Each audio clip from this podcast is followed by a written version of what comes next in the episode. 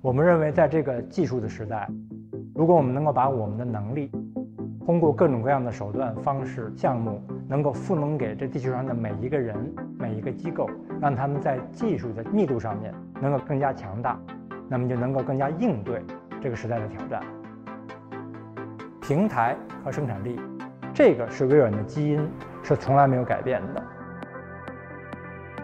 让大家能够更高效的、更高生产力的利用我们云平台的资源，能够更智能的来办公、来学习、来工作，让他们提高他们的能力，赋这个能，这是我们的使命，让每一个人、每一个机构都成就非凡。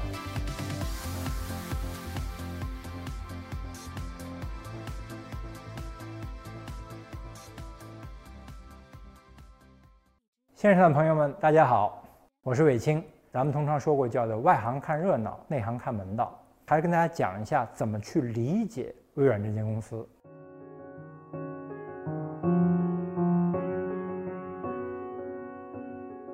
那么，其实微软公司虽然说我们原来说有 Windows 有 Office，现在我们有 Azure，我们有 Power Platform，我们有各种各样有 GitHub，我们有开源，我们有云计算各方面，但实际上呢？按照我们 Satya 讲的，就微软还是一间叫做 Platform 和 Productivity Company，平台和生产力，这个是微软的基因，是从来没有改变的。我们无论做什么事情，都是希望能够为我们的合作伙伴、为我们的客户赋能，用一个平台来进行赋能，完成大家的生产力提高的目标。而这种生产力提高呢，不只是说我们原来说理解的是靠什么一个 Office 软件啊。让它办公自动化，是要把整个全流程，不管你是开发人员，不管你是管理人员，不管你是普通用户，是企业，是政府，是医院，是教育，所有的人，他的效率、他的能力都能得到了提高。这个呢，就是如果要理解微软的话，我们跟别人的不同，包括我们在研发 Azure 这个云平台的时候，我们跟别人的很大的一个不同点就是生产力。让大家能够更高效的、更高生产力的利用我们云平台的资源，能够更智能的来办公、来学习、来工作。包括现在咱们现在还进行的疫情中的话呢，能够让我们的医生、让我们的政府能够更高效的为社会服务。那么提到这个之后的话呢，大家可能就明白哦，原来说来说去，可以说原来是 Windows Office，现在是云平台、人工智能、物联网、大数据。一会儿都会，我们都会谈到，但实际上它是 platform productivity。无论怎么说，我们是要提高每一个人、每一个公司的 tech intensity，它的逻辑是类似的。从微软来讲呢，原来我们呢谈的什么呢？早期谈的就是 developer 和 IT pro，开发人员和 IT 管理人员，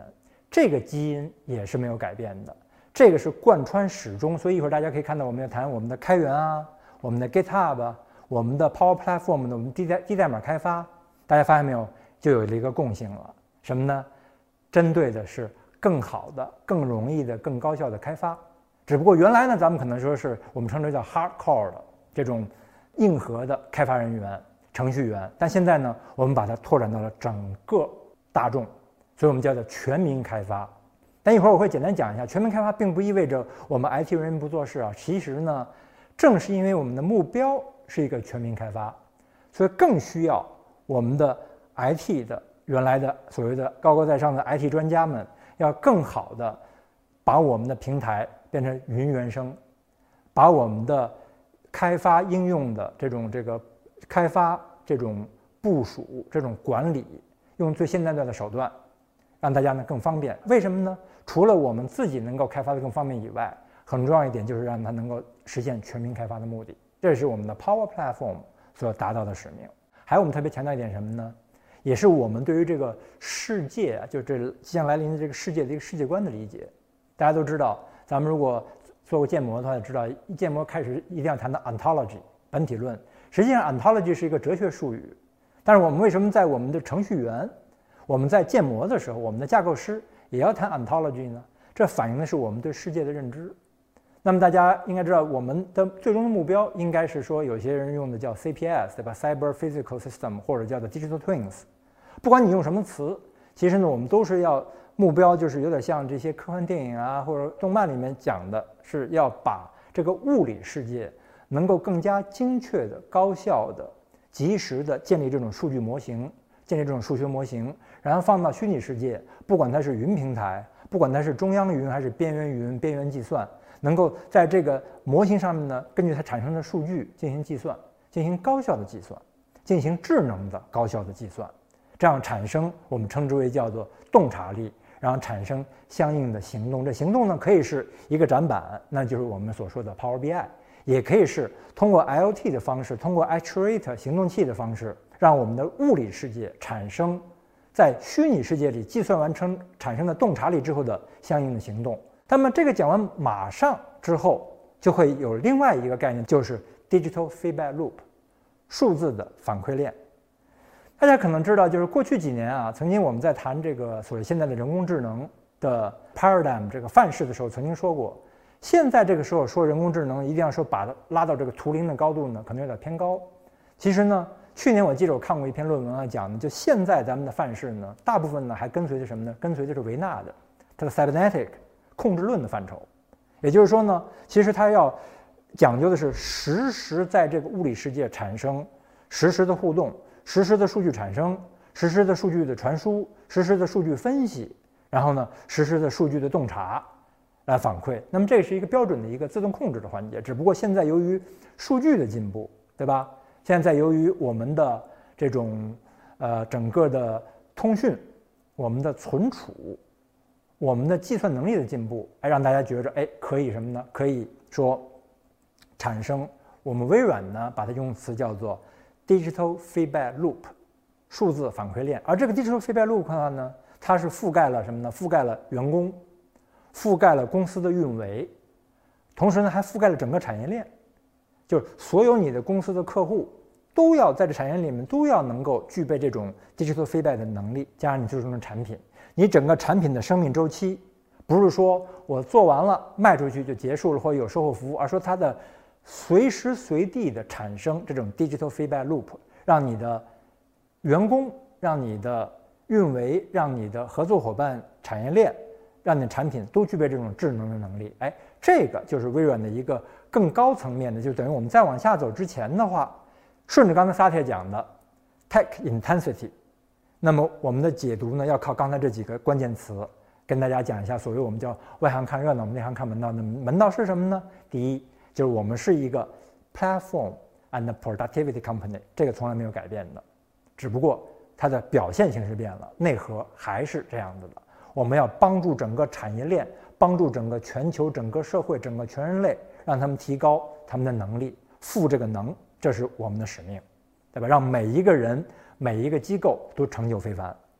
那么我们也就是说，我们要针对的产业链呢，包括传统意义上的像。我们说的 developer 啊，IT pro 啊，包括我们的 OEM 伙伴，我们的整个渠道，我们的政府，我们的医院，我们的教育，我们的个人，哎，这是么一个概念。那么刚才讲了，要实现这个的话，要为这个物理世界建立一个非常完善的模型。那么这个模型，我们支撑的一样，就靠 intelligent cloud 和 intelligent edge，实现的是 digital feedback loop。哎，我希望这一个。非常这个抽象的这么介绍的话呢，可能让大家大致能够理解呢。微软现在我们成为一些什么样的公司了？那么好，那我们现在回来还是谈一下 Mark，因为 Mark 确实是我一个非常可以说很崇拜的一个技术大拿。那么 Mark 后来呢，应该是在二零一一零年吧，一零年一一年的时候呢，那个时间段他加入了 Azure，我们的这个云平台。那么实际上呢，还是把这个云平台作为一个操作系统的概念。所以微软呢，实际上就是等于说要建立一个，就像为什么 Mark 那个 Deck 它的名字叫什么叫 Worlds Computer 世界的电脑呢？实际上我们是把这个世界的这种 IT 架构当做一个电脑来处理。那么这里面的话呢，大家如果了解这个就知道操作系统是什么。我们要管理什么？管理计算 Compute，我们要管理 Storage，对吧？存储，我们要管理通讯。呃，总线 com 呃 network，在 Mark Deck 里面的话呢，大家如果顺着这个思路，把它当做真正理解到说，the world is computer，对吧？世界是个计算机，是个电脑。那么电脑需要作业系统、操作系统来管理。哎，那我们能知道它为什么它这个脉络的话呢？讲到说 productivity 啊，然后是有讲到说什么像这个我们的这个 trust 安全可靠啦，讲到混合云啦，讲到智能云啦，它这个逻辑就变得很清楚了。那么在讲数据中心的时候，对吧？有很多，这里面我觉得我先简单透点小风，大家可以呢去仔细看一下，真的非常让人就是可以说大跌眼镜。我们有一个叫 Project Netics，对吧？是一个它把服务器放在机柜里面，这机柜是密封机柜，再放在海水里面。哎，这是解决什么呢？我们叫做 light out 的一个，应该是用惰性气体充气的这么一个环境，它的这个服务器，它的节能。和寿命，我们通过科学的比对，比在路上的服务器的寿命提高了八倍，这真的是让人感到非常的惊讶。就是这么一个举动的话，大家也能慢慢理解微软了哈。就是说，我们不仅仅只是说一种我们称之为叫 scale out 就横向的，说是啊，如果带宽不够加带宽，这个计算能力不够加 CPU，不是这概念。我们是从每一个细节的环节，让它什么呢？更加高效，更加节能。这个计算能力更加更加强大，然后为这个世界充当起一个世界的电脑的决策。哎，这个 Project Netic 真的是非常有趣的一个项目，而且呢，它产生的结果他们都感到很惊讶。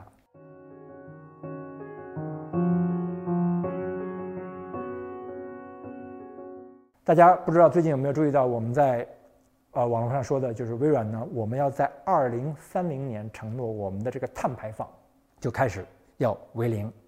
而在二零五零年，我们的碳排放呢，我们要把我们过去的碳排放呢，再完全的再给它回收回来。大家要知道，就是网上有新闻，大家可以看哈，这个碳排放啊，大家现在目前很多说的叫做 carbon neutral。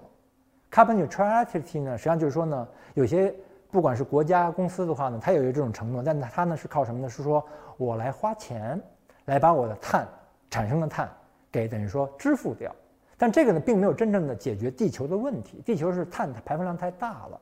微软的话呢，在一月份说给这个全世界一个承诺，说我们呢，不仅说是要支付的方式不是，我们要找原因，把这个碳的排放给它 recover，把它给吸收回来，给它 capture 回来。当然这里面有很多细节的技术了。那么这一点的话呢，也是微软对于全世界的承诺。看起来好像这是一个所谓叫解决气候问题的一个话题，但实际上呢。大家如果看到那新闻就知道了，我们是要用我们的技术，用我们的对世界的理解，我们的模型，来不仅为世界提供一个 world computer，还为世界提供一个真正 sustainable 的可持续性发展的一个发展的一个引擎。表面上，微软是一间，比方说一个软件公司，是一个云计算公司，是一个 platform productivity company，但实际上，微软大家可能也有所了解，我们在研发的投入。是海量的、巨大的。那么这方面研发的投入，大家知道，research investment，那产生的结果的话，是对全人类有意义的，对全人类的整个科学的进展投入的项目，在微软里面是